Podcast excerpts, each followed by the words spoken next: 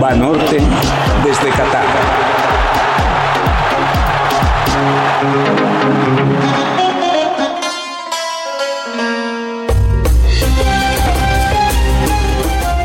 Serbia no había mentido. Es un equipo que sabe atacar mucho mejor de lo que defiende. Tiene clase internacional, extremos disfrazados de laterales que hacen al conjunto mucho más ofensivo y hasta un jugador de 70 millones de euros sentado en la banca porque o no cabe junto a Mitrovic, su titular indiscutible, o está lesionado como fue el caso de este lunes. Los serbios montaron una fiesta con cohetes sobre el área de Camerún que no sabía cómo se mantenía ileso en el fútbol que de repente algún balón parado para consolar a un equipo desvalido. Y eso sucedió al minuto 29, cuando Castelletto metió un cabezazo que abrió el marcador. Descontrolados como boxeador que cayó a la lona, los serbios tardaron pero reaccionaron y le dieron la vuelta al marcador en tiempo añadido de la primera mitad, a los 47 y a los 49. La tarde fue loca para ambos equipos. Por la mañana, en la concentración de Camerún, Rigo Bersón, el director técnico, corrió del equipo a Onana, su arquero titular. ¿Y por qué lo corrió? Pues por no estar de acuerdo, eso dicen las versiones, en sus indicaciones para los despejes de meta. Tienes que despejar rápido. No, a mí me gusta tocar el balón, pero yo mando aquí, pero no me interesa lo que me estás diciendo. Por ahí más o menos fue el diálogo que lo puso fuera del equipo. El desliz puso en el arco al suplente, Epasí. Esto no es nuevo en Camerún. Les voy a recordar, antes de la inauguración del Mundial de Italia 90, una indisciplina sacó del equipo la misma mañana del partido a Joseph Antoine Bell. El suplente, que luego sería famosísimo, Tomás Encono, se puso los guantes. Sabiendo que su marido, Tomás, no iba a jugar, su esposa fue al súper y tardó un poco más de lo normal. Y ahí, pasando por el departamento de electrónica en Camerún, vio una televisión en la que se dio cuenta de que su marido estaba jugando. Vaya, no había tenido tiempo ni de avisarle. Serbia también tuvo su mañana loca por las lesiones que sufrió. Hubo de parchar su oncena. Con idas y vueltas el partido terminó empatado a tres. La locura se mantiene para definir el grupo que Brasil ya tiene en la mano ya adelantó lo suficiente para sumar dos triunfos. Seis puntos que igual que Francia y que Portugal le colocan en la segunda fase con un partido por jugar de la primera. Suiza fue el adversario de Brasil y le tapó los caminos. A veces se animó para pegar algún pequeño susto, pero el verbo que conjugó fue básicamente el de defender. Como en Brasil todo mundo es capaz de meter gol, Casemiro, el del Madrid, hizo uno de fantasía a menos de 10 minutos del final suficiente por ahora. Neymar, adolorido de un tobillo, se sigue recuperando sin ver acción. La jornada goleadora entregó otro partido lleno de suspenso. ¿Se acuerdan de aquella película Parásito, película coreana que ganó el Oscar a la mejor película extranjera? Bueno, algo parecido, sin embargo, aquí no ganó Corea. No aprovechar las oportunidades de gol pasa factura y los coreanos, bravos, bravísimos, como perro con rabia, se le fueron encima a Ghana, que se salvó varias veces y aprovechó que tampoco los asiáticos saben mucho en eso de defender. Salish y Kudus pusieron el marcador 2 a 0, pero en 3 minutos, ya más adelante, lo empató Chu de Corea, que se despachó con dos cucharadas. Con una tensión eléctrica, el partido finalizó con el triunfo ganés porque Kudus hizo otro al 68 y los africanos resistieron la invasión hasta el último y emocional instante. Más tarde, en el platillo fuerte de la jornada, Portugal enfrentó a Uruguay.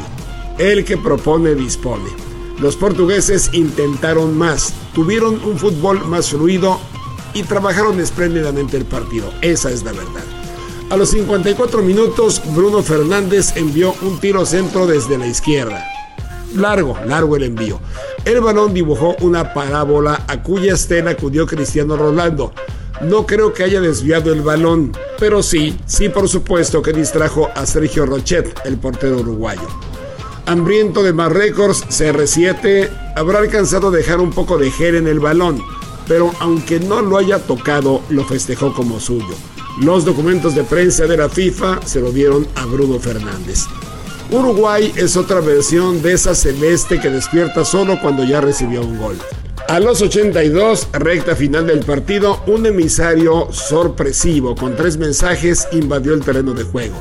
La imagen no fue transmitida por la señal internacional. Salven a Ucrania. Respeto para las mujeres de Irán y apoyo a la comunidad LGTB fueron sus motivos. Un penal de Bruno Fernández sobre el tiempo cuando ya había salido de cambio CR7 puso el 2 a 0. Portugal se suma ahora a Francia y Brasil como equipos distinguidos en el cuadro de honor. Y Uruguay, Uruguay tiene que ganarle a Senegal. Un empate en la tercera jornada lo mandaría de regreso a casa. La situación es muy comprometida. Otras, otras historias.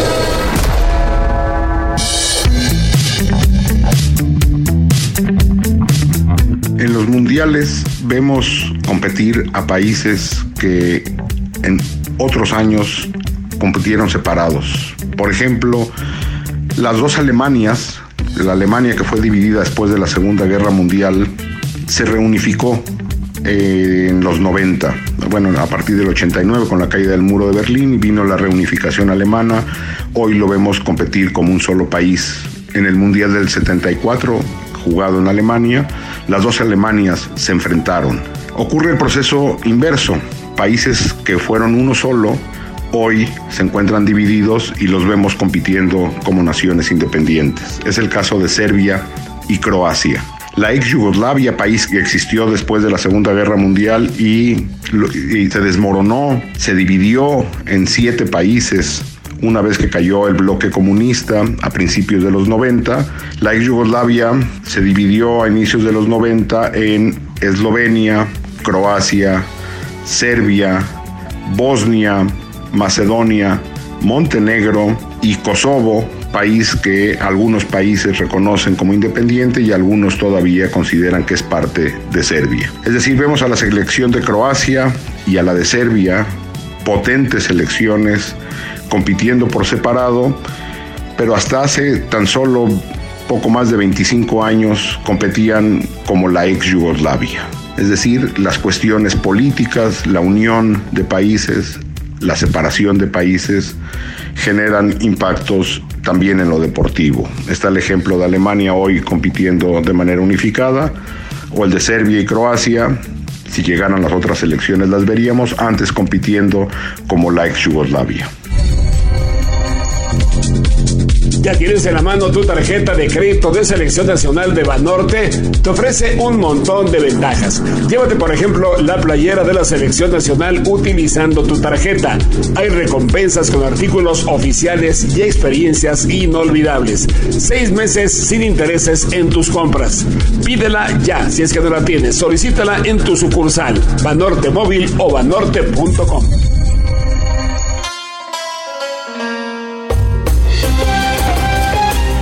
Marcus Rashford, de la selección inglesa, está listo para tomar su revancha desde el punto de los 11 metros.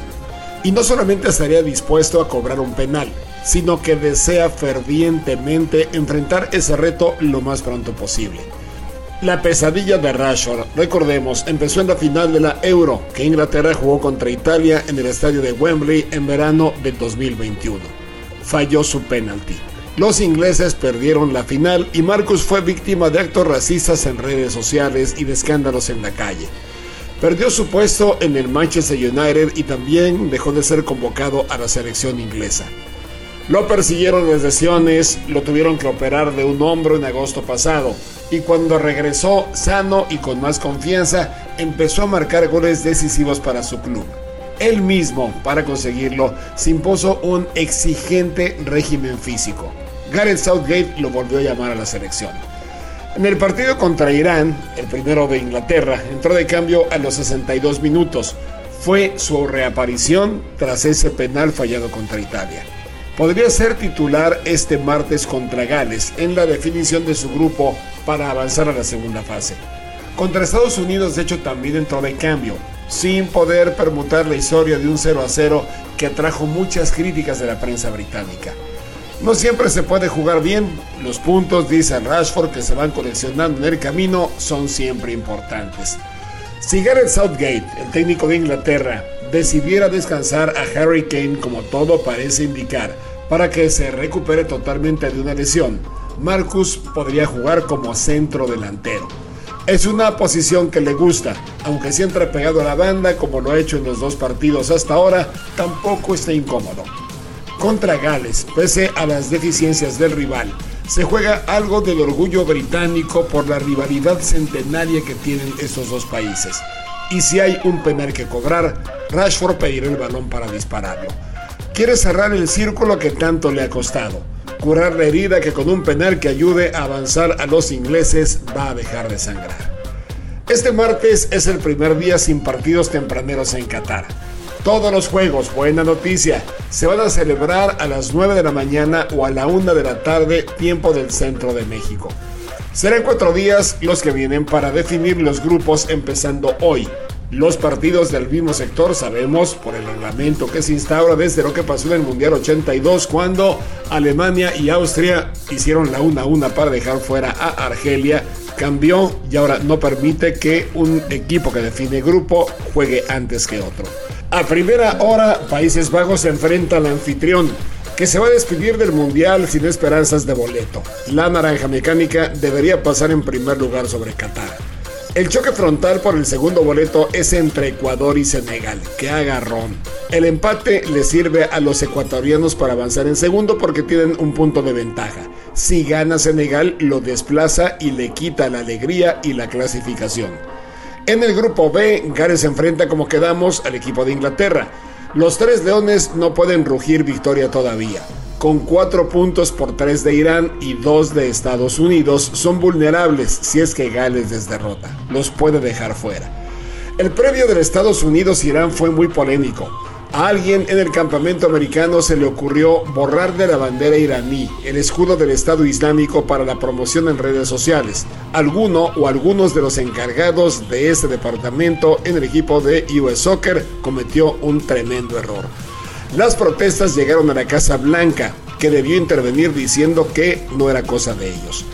Greg Berhalter, el técnico, encaró la conferencia de prensa en la que solo contestó dos preguntas de fútbol y dejó de lado las 100 que le formularon de política. La prensa iraní fue abundante. Yo soy solo un director técnico, contestaba penado. En la cancha, Estados Unidos debe vencer a Irán para mantenerse con vida en el torneo. No la tiene fácil. Las apuestas, ¿tú qué opinas? Están en contra. Banorte desde Qatar.